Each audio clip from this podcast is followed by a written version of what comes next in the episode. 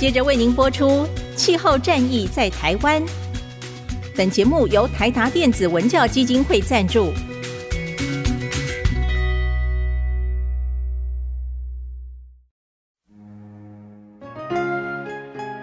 换装一颗 LED 灯，一年减碳七十公斤；喝咖啡使用环保杯，一年减碳四点零一公斤；上班出门前记得把保温电热水瓶的插头给拔掉，一年减碳一百五十七公斤。面对气候战役，对抗地球暖化，可以是个人的事，更需要政府及企业的参与。台达电子文教基金会邀您一同寻找既能提升生活品质，并可大幅提高能源使用效率的提案。欢迎收听《气候战役在台湾》。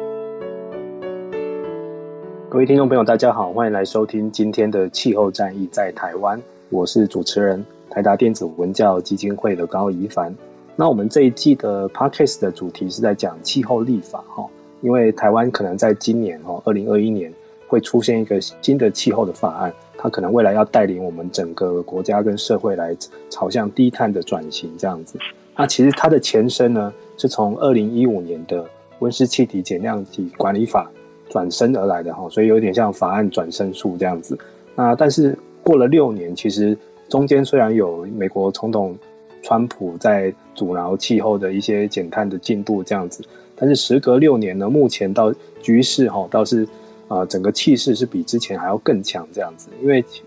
啊、可能大家不知道，目前在二零二一年的现在哈，已经全世界有超过一百二十个国家有喊出了二零五零年要禁零排放这样的长程的目标，甚至于有些国家把它入法了这样子，所以我们这个台湾。当然不能自外于国际潮流之外了哈，所以目前这个气候法案受到各界的关注。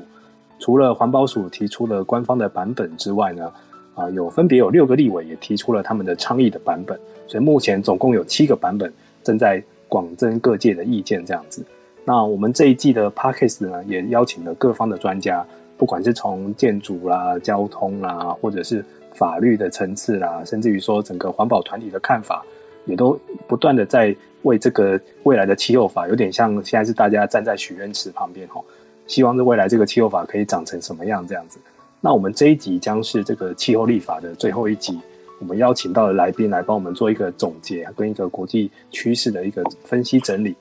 我们欢迎今天的来宾，他是行政院能源及减碳办公室的副执行长林子伦老师。哎，老师好。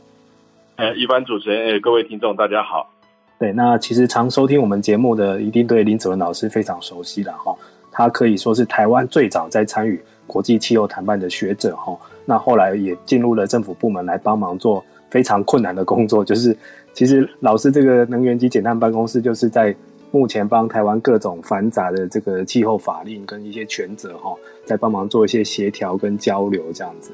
那所以这个工作是蛮辛苦的，老老师有时候也。会啊，请我们去帮忙他做一些献策这样子。那首先一开始先来问一下老师哈，哎，老师为什么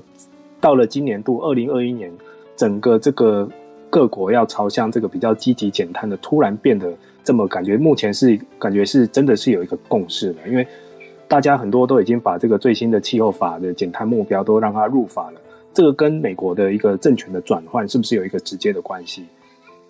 我想是，我觉得能在呃疫情还这么严峻的这个情况下，能在这个气候的议题能还有这样的声量，其实真的非常不容易。那我觉得这也是呃可能历史上第一次吧啊，因为呃联合国气候公约也开了二十多年，那也是第一次因为这样一个这么重大的这个事情，也就疫情啊，造成去年 COP 二十六延宕啊，延宕到今年年底要在英国的 Glasgow 要来召开。那像刚刚主持人也也呃提到的，我觉得没有错，在这个拜登呃在今年年初的呃开始的这个呃执政之后所带领的这在全球气候潮，绝对是一个近期非常重大的转折。但是我们也可以看得到，就其实在呃两年前，二零一八年，英国其实他他准备开始接任呃这个 Cup 的这主办国之后，哦，他其实在这议题上就一直是领先全球。二十年前他就提他提出了这所谓低碳经济的转型，哦，他自诩要作为这个全球在下一波的工业革命啊，因为我们知道两百多年前是英国开启了呃这一波以碳为主的工业革命，那我们现在看到就是他现在自诩要开始做这个绿色工业革命啊，所以这个这个开始的这个氛围其实带动了非常呃企业部门的转型啊，所以。没有错，我觉得这个呃，川普在这过去四年，虽然在在气候议题上他是哦、他是非常不积极的在在参与，但是我们看到国际上的再生能源的转型啊，然后国际在这个议题的呃的动能，那特别是私部门，我觉得这是我看到也是非常大的的一个转型啊，公部门的参与跟民间 NGO 的参与，这个都行之多年。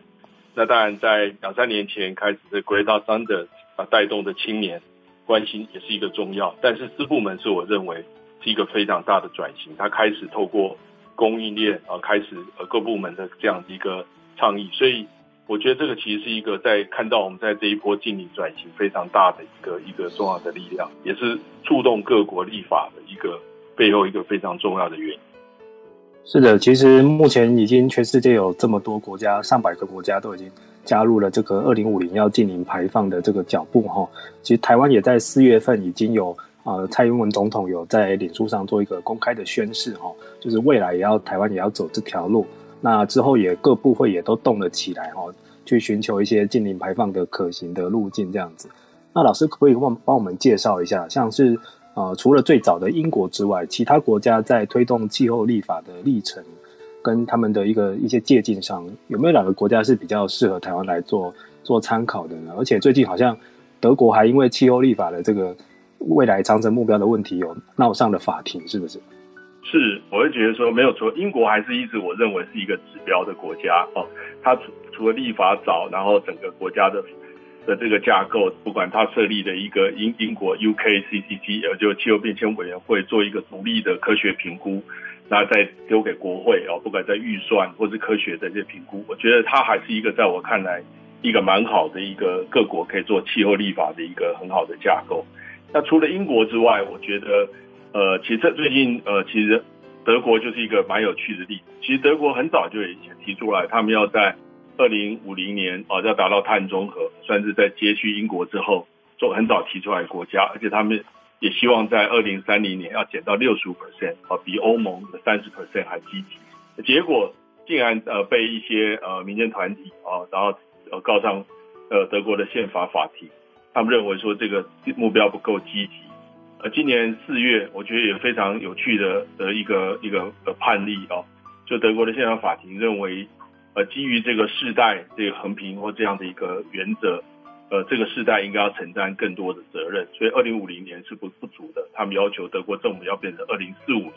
或者是德国现在变成要二零四五年来达成这个碳中和。那这个是因为这是宪法法庭的一个判例。那我想未来它就会呃变成德国不管是不是有有政党轮替或怎样的一个一个因素，就变成往这个来执行啊。我觉得这也会给很多其他国家呃可能不管是民间或是。或是在司法机构在这个议题上会有很大的影响，所以各国的气候立法已经是不是有立法而已啊？现在变成世界各国会要求啊，是不是二呃二零五零是不是足够？所以我们也可以看到有些国家真的是没有错，我们大部分国家是用二零二零五零年啊，那瑞典它是谈到二零四五啊，甚至有些国家我希望它可能已经有几个国家已经达到了，所以比较小的国家。所以我觉得这个没有错。从气候立法来看，德国也会是在这个会是一个经典的范例。它是很多可能未来很多民众会透过一些民众的诉讼来认为二零五零不不足哦。虽然我们现在认为二零五零年一定是一个呃很大的一个呃挑战，要达成碳中和啊，但是我觉得在呃目前的这些这些法案里面，我觉得这是一个案例。那我们邻近的韩国跟日本，我觉得他们反而是从比较经济转型的这个角度来看。因为我们过去谈谈碳，我觉得很多都还是比较从抑制跟管制性。那我觉得呃呃，韩国跟日本他们的立法可以让我们看到，他们认为把它变成一个经济成长的动能。那这个我觉得也有呼应二十年前英国在从低碳经济转型这边所所来看的，它不只是一个看起来好像是一个限制性因素。当然我们知道排碳它是必须做一个很大的结构性的的转型。但是它也是一个带来一个新的经济机会，它应该也有很多的诱因，让很多企业或是金融机构或等等来做投入。那我觉得呃，目前国内在在讨论这个部分，这个面向是比较少，大家当然看起来都还是比较管制的思维啊，要减少排碳，不愿意投资哦。所以这 我想在这几个刚刚谈到欧洲国家立法跟这个刚刚我们邻近国家韩日日韩的立法，我觉得都可以让台湾在思考这个议题上有一些可能不一样的思维。感谢老师的这个分析哈，这个真的是我觉得，因为以前讲到这个低碳跟环境的法令哈，大家的确是如老师说的，马上想的就是说啊、呃，要过苦日子了，以后可能什么东西会被限制、会被管，这样都不能做这样子。但是反而很多国家它是从一种提倡这个未来的新经济哈，大家或许可以去类比一下，就是之前很多人在讲那个网络经济。也是从新经济的观点哈，那其实未来低碳科技也有可能是这样的走这样的路径，所以它目前是一种啊，大家及早去准备哈，超前部署，做一个未来的新经济的准备哈。如果是这样的话，我觉得比较有点像从一个新力的观点，而不是用防弊的角度来做法律的限制哈，这样或许社会的接受度会高一些这样子。但是呃，李老师帮我们讲到我德国案例，我听的是蛮心惊胆战的哈。喊到二零五零还被嫌，还要 还被法 法庭要求要更早二零四五，哇，这个太不可思议了哈！那台湾目前这个气候法案好像也有讨论要把要不要把未来的长期目标写进法令哈？老师你的看法是怎么样？要写进去吗？我我如果谈个人意见，当然我们关心跟倡议这么多年哦，我当然是呃觉得写进去无妨，嗯、但是我觉得当然呃这需要更多的的讨论啊。那环保署现在我觉得在这一次其实态度也都很积极的。你可以看到，其实我们五六年前，我们大家在参与呃当时的温管法的讨论。那时候，其实我记得我们的很多人都坚持，都一定要有一个目标进去。那当然，当时有很多反对，说，哎，放目标这个太太严峻了。哦，但是当当时我记得几个协调的立委，那时候几个委员还蛮积极的，至少把弄了一个长程的目标，哦，妥协在一个长程目标，写进二零五零年回到二零零五年的一半啊。那这个当然是差强人意。那时候想说还有三十五年，还蛮久的。但是，但是现在你看五六年过后，现在是不止减一半。当时这他当时很多团体跟呃一些工商团体都说啊，这做不到了，这不可能。可是你看，才五六年之后，大家已经不是做一半了，要回到净零啊，要回到碳中和净零。当然这两个有些差异，但是我想这两个大概的概念就是基本上我们要几乎做到非常大幅度的。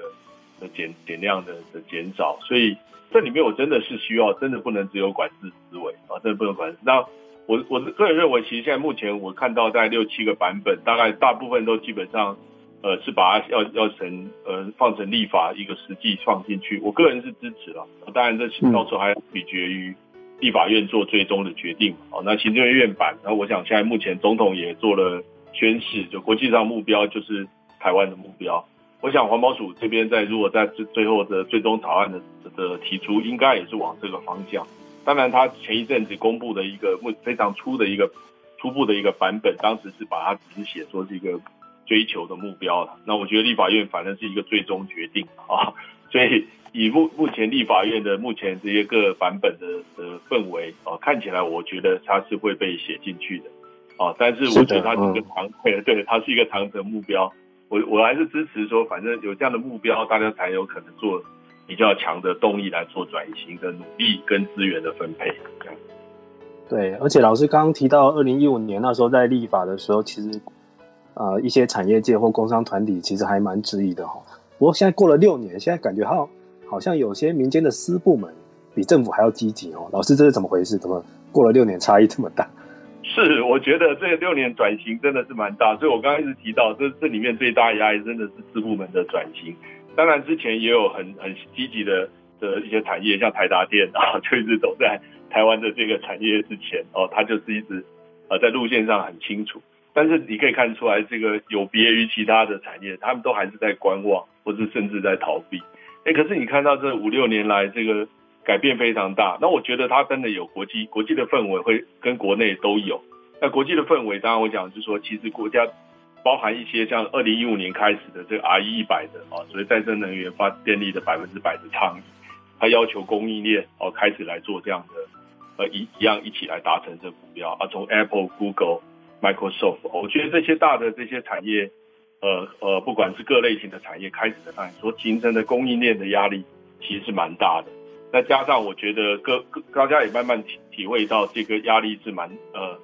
就是温室气体的排放，这过去这五年几乎都是一直在打破纪录，都是全球最热哦。那你也看到这个世界经济论坛把气候变迁、极端气候变成这个影响各国最大的风险的因素之一，所以。如果从这样一个大的氛围，企业企业面对这个转型，他们他们大概是觉得这个是真的。那我觉得另外一个是能源转型，那个绿电的呃，再生能源的价格下降，在这十年也是非常非常惊人。哦，哦，到各国就从过去觉得，哎，这绿电很贵，不可能。现在看到它都已新建的绿电基本上都是最便宜的，风电跟光电，甚至都比煤啊、核电这些还便宜。所以我们可以看到，这个这样也让大家觉得，哎，这个转型是有机会的。所以你可以看这四部门都动起来，那我也很乐意看到这台湾这所谓八大的产业大佬啊，最近也是集结啊，从电子业啦，或各等的，那连水泥业这个传统大家认为污染的啊，这个台泥、亚泥都非常积极的跳出来看碳中和。所以我觉得，如果现在这些产业大家都开始啊，这开始做这样的一个倡议，走在这个之先哦，那我觉得政府在这个部分，我们讲说从政府治理这个角度来看，它真的也是一定要。也要真的要做先进的布局，我们需要一个好的治理架构来跟产业界、民间一起来做这个重要的转型。是的，其实因为我真的觉得，我跟老师都是从观察这五六年来一路走过来，我其实真的觉得今年真的是很奇怪，私部门喊的还比政府还积极。因为以前像譬如说，呃，像之前蛮震撼的，就是台积电哈，就因为以前大家都嫌说它是用电大户嘛，哈，耗能大户或耗水大户。他加入了 RE 一百哈，虽然说他喊的目标是比较长程的二零五零年，但是表示说，哎，如果连台积电都能做到百分百做绿能跟使用绿电哈，那其实规模比它还小的，其实好像没什么借口。而且老实说，私部门是最锱铢必较的哈，他们一定是掌握了一个成本的可行性，或者是经过综合的评估跟计算之后，会觉得，哎，这个是有有益的哈，他们才会愿意去推。所以现在局势反而是有点变成说，民间推着政府在走，不再像是以前，就是哎，真的一个法案，还要先四处去拜托民间说啊，拜托大家赏脸支持一下。这个气氛真的是一个很大的差异。所以大家目前对这个气候法是也说寄予厚望了哈。但是老师，我们来谈到就是国内的过去的很多环境法令，就是常常就是呃成立很高，但是在实际的执行上，有时候就会受到各方的一些指引跟批判了哈。那所以它未来的运作架构会是蛮重要的。那目前我们看环保署的气候法草案里面，它以后会把各部会哈，我们各个行政部门的减碳责任会除了做分工之外呢，它在一个指挥的层级上，会他们是希望说未来成立一个气候汇报的这样的小组哈，那去管考各个机关的减碳的责任还有执行的效率。老师你怎么看这个气候汇报？它会比现在的架构还要好吗？呃，我觉得这是好的问题哦。我觉得，因为我参与了一些几个版本的一些呃初步早期的讨论，那我想，甚至我们最早的倡议也是觉得要拉高层级，因为我们觉得用环保署的层级来处理这个议题，其实是有限制啊。因为其实我们知道，如果以现在的分工，大概制造业或等等都是排碳大户，甚至如果是发电哦，那这都是经济部，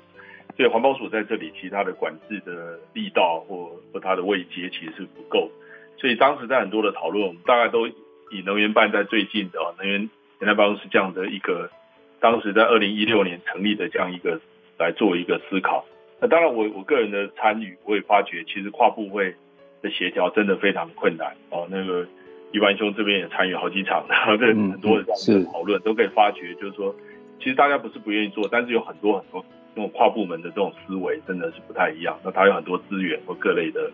的限制，所以我觉得我们都一直认呃体认到，一定需要有一个这样跨部会更高层级来处理。那我们来关注其他国家，其实大部分很多也都是拉高到，不管是甚至有些是总统，那很多都是在总理啊，或是他们的类似行政院长的这种层级来做。世界各国几乎都是有这样的一个案例来做，因为我们可以看到，它不真的不是指经济部门或过去传统的制造，它对运输、对城市、对很多很多的面向都有影响。所以我们当然是支持啊，至少我个人是支持啊。在看到现在至少环保署的版本也都是往这个方向来处理。那当然这里面可能就是可能还有名称上大家会有一些不一样。那未来是不是能源简单办公室可能就会跟这个部分来做一些可能的合并？我觉得在思维上，我们可以参照，比如说现在我们有立呃根据所谓灾防的有一个灾防的汇报，还有这个科技的基本法里面有一个科技的的办公室啊，所以大概呃我知道我的理解，他们这目前的版本大概都有参酌这几个目前在行政院他们有呃立法成立的这样的一个。呃，办公室来作为跨部门的协调，那我觉得这样是可以的方向。但是这些权责当然还是要再做更细致的处理，因为我们想说，行政院的这个层级基本上，它到底是做到最后的拍板的，还是说跟目前我们现在办公室，我们主要还是做这个是跨部门的协调。其实主责权力还是回到各部会，这里面我觉得也还要再做一些厘清。但是一个跨的呃单位，跨部会是这样单位，个人是。知道，而是非常认同，也觉得需要，哦，但是呃，有些部分需要再做进一步的理清，在权责上。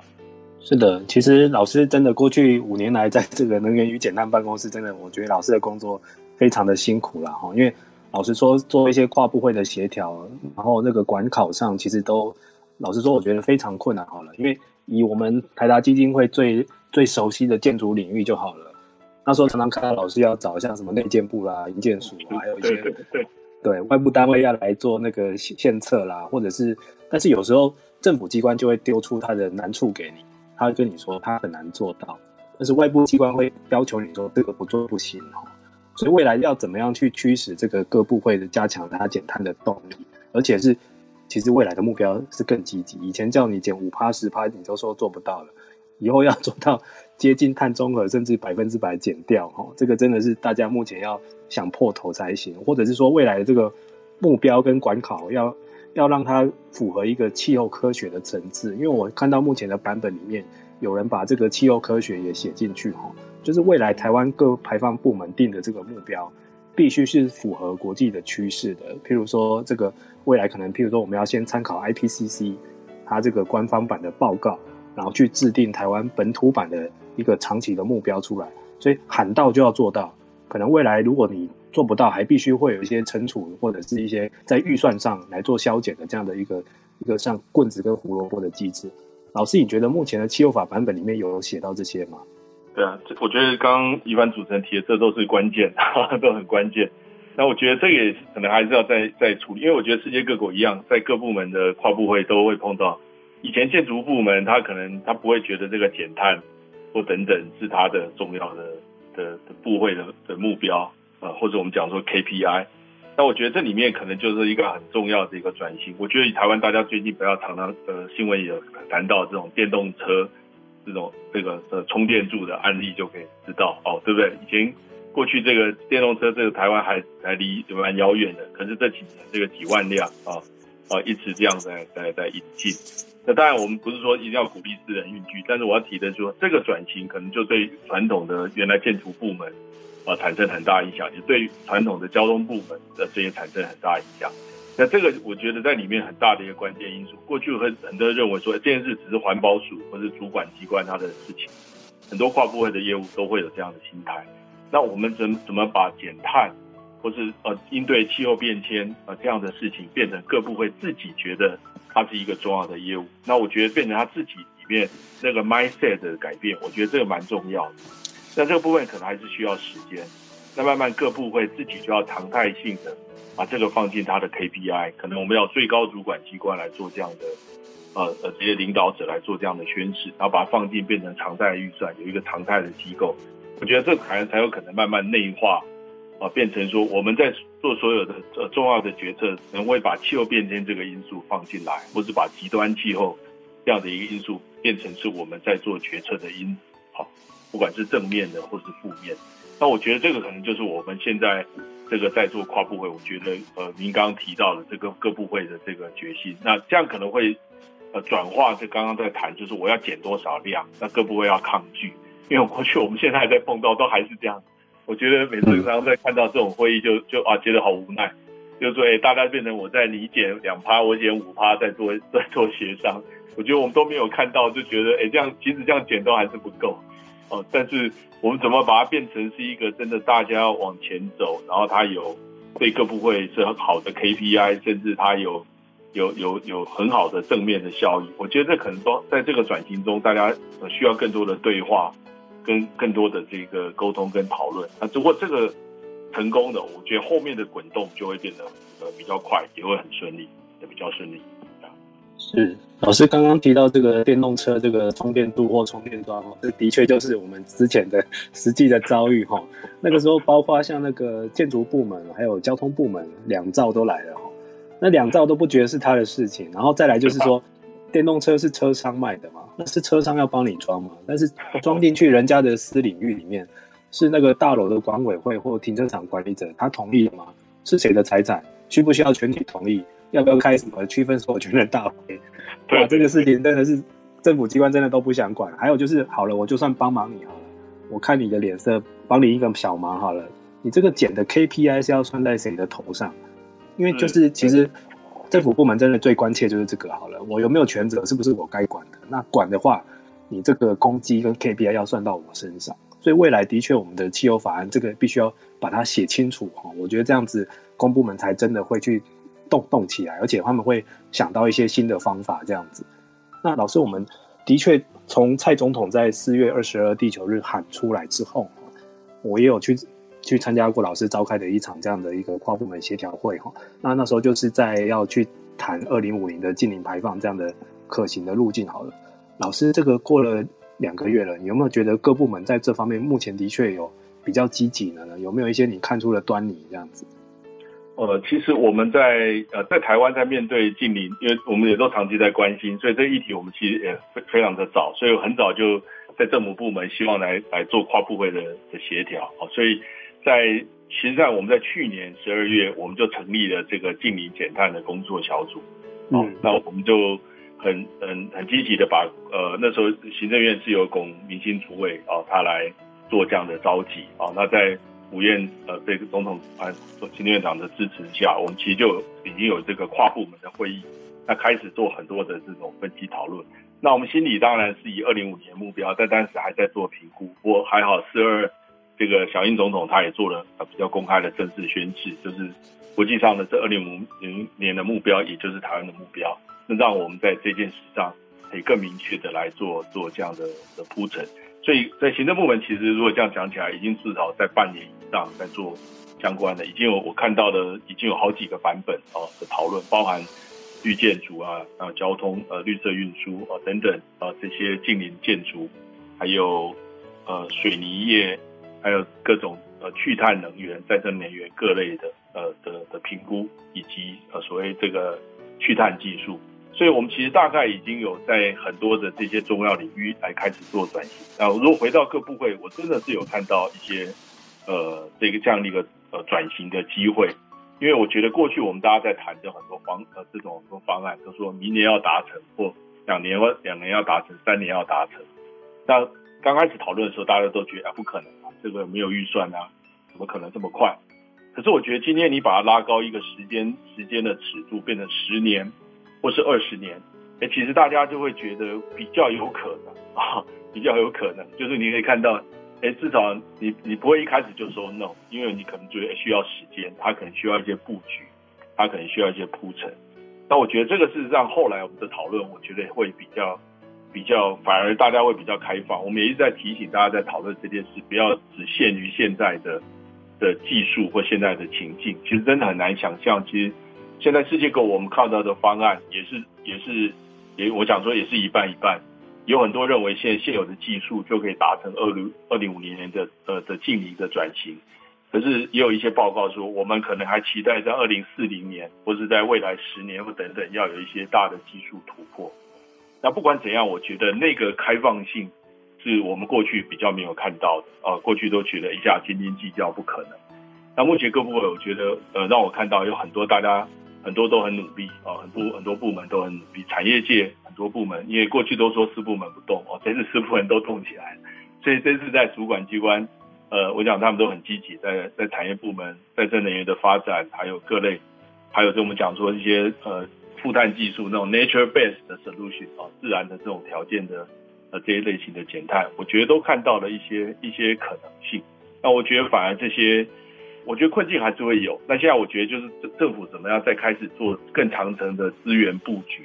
像过去做的前瞻计划，类似这样的更长程的八年或者更长的计划，或许，诶，可能我们需要这样的一个支持来某一些先期技术的研发，或是有一些创意。甚至我们讲说，呃，文化跟行为的改变，因为我们不能一直只是从供给端一直在提供更多的绿电，我觉得我们需求端也应该做一些改变。像最近大家都居家啊，那其用电量也增加，那现在用一大堆电子的产品都变成高度依赖，所以怎么样让这些东西的效率提升，或是或是怎么样来做更好的在数位转型这边，我觉得数位转型我会帮忙能源转型跟净零转型。但是这怎么样来这这边做一个比较好的搭配，都是我觉得在这个这个转型里面，呃，需要需要做的新的思考。但现在如果不布局，未来就绝对不可能。但如果我们现在开始起步，我觉得就有机会。这样。对，就是感觉在今年这个不管是国际压力驱使下，或者是我们政府高层的态度已经很明确的状况之下，呃，政府各部会动了起来，然后。非常广泛的跟民间去征求各种的，不管是可行方案或者是一个狂想或创意哦。其实我觉得这样子仔细去找，真的会一些可行的路径跟突破的方法，真的是会会突然就有时候就去冒出来，或者是以前没有在这样的氛围之下，厂商也没有办法跟政府推荐有一些奇怪的创意这样子哈。那最后想要问一下老师好了，我们如果今年底二零二一年底哦，我们的呃温管法顺利转身升级成一个汽油法案好了。这个对整个未来台湾社会朝向低碳转型，甚至于说我们在国际合作上或汽油外交上，有一些什么样正面的帮助？哦，我我觉得其实台湾呃其实是蛮有机会在这一波转型上有一些不管是贡献或自己的转型，因为台湾谈产业转型谈了大概二三十年都蛮困难，那我们一直都是制造业思思维。那其实我其实台湾其实除了制造业思维，当然我们有很好的富国神山，然 后还有很多这些，他们都还是很重要哦。但是我我是说，其实我们的新的机会是下一波，我们过去在 ICT 的产业，在减碳能源转型其实非常关键，因为我们从呃这个净零转型里面，其实最大的部门还是电力，还是能源哦，去碳能源这一块。那它跟所谓 ICT 智慧这个部分的结合，这我个人认为这也是里面。未未来非常核心的，因为未来我们大家都会转到电力，大概百分之九十要来自再生能源的电力，这是非常核心的。所以你看，以后近邻建筑，以后我们也不烧瓦斯了，可能也都要用电炉。哦，那车子刚刚电动化，我们刚刚也讨论，所以几乎在所有的生活都会以电为核心，而且是绿电哦，再生能源所产生的绿电。所以变成电力这个系统，这里面怎么样更有效率、更好的来使用，更 smart 来使用。其实甚至有很多呃国际上的评估都认为那个 demand 会下来，啊，而不是直线的上升。这怎么样跟我们这边来做脱钩？我觉得这个很重要。就是说我们可能经济还是有一些成长，但是是碳是减的，然后用电量是减的。所以这个 decoupling 这个这个其实是非常关键。那我个人认为台湾在这个过去产业的基础，我们的 ICT 产业跟能源跟这些，所以我觉得蛮有机会的。那我觉得只是说，可能接下来跟其他的部门，比如包含我觉得我们长期也在关心的，呃，城市，哦，我觉得这边会有很多变成创意的机会。我一直也在观察这个面向。那我们当然很多也可以有一些新的案例。就大家现在在谈所谓台湾 can help，我觉得有一些我们可以在这边有一些新的产业的机会，可以在国际这个气候的外交或者在减碳的，我们可以变成一个。solution 的 provider 啊，在这在在这个议题上，那我觉得还是有一些机会。就毕竟让我们在制造这边已经占了一个一个一个先机啊。我觉得在目前新的 AI、新的 ICT 的布局，台湾其实在过去几年，其实台湾也有一些很多的投资。那我觉得在减碳这里驱动的啊，驱动的这个转型，还好已经开始了啊，已经开始。那我觉得有机会。其实如果立法，我还是希望说我们那个治理架构跟里面的精神。能多一些呃新力的想法，而不是在管制，我觉得会对减碳这个这个转型会有一些帮助。那当然需要可能下一波的社会对话。我觉得我我们的社会的那个对话跟转型也非常关键哦，因为可能我们大家心态上都可能都还是过去的，觉得啊这个可能不一定是可能事不关己啊。那所以接下来可能目前是像大家的专业人士，大家已经开始动啊。那可能怎么样扩散到到整个大的社会，觉得这个减碳这件事情也是很重要，甚至在新兴世代、下一个世代，呃，这些呃年轻朋友他们一起来纳进这个讨论，我觉得都非常关键。然后以有目前来看，我是审慎乐观这件事情啊，今年年底应该会有更，不管在国际上啊，或是在台湾，在这一两应该会有新的立法。那重点可能真的是下一步怎么做啊，怎么做的问题，那个这个会非常非常的关键，而且影响深远。对，其实也辛苦老师了，在推动这么多年来，感觉今年是一个很关键的一个年份哈。终于看到，不管是官方或民间或私部门哈或 NGO 团体，目前感觉是的确有这个共识在走，只是我们在找一些可行的路径，还有我们一些比较代表性的创意跟方法哈。其实我们就很期待今年底的这个 COP 二十六哈，到时候如果台湾可以去参与的话，我们可以把我们一个最新的法令的动态。还有我们最新的一些减碳的成绩，甚至于说未来减碳可能变成是我们的一个商机，或者是做国际外交的一个途径哈。到时候应该搞不好以后台湾的这个护国神山或者一些各种减碳的妙招是可以拿到 COP 去宣传的。我觉得这样子的话就是一个最好的成果了哈。不过这个需要前期蛮多的准备的工作，那也需要很辛苦，像老师这样子在政府部门里面实际在做协调的的的角色了哈。好，那今天也很谢谢老师来到我们节目中跟听众们分享。那最后再跟听众们说声拜拜喽，也谢谢老师，谢谢谢谢主持人，谢谢听众，谢谢。好，各位听众，我们下次再见，拜拜。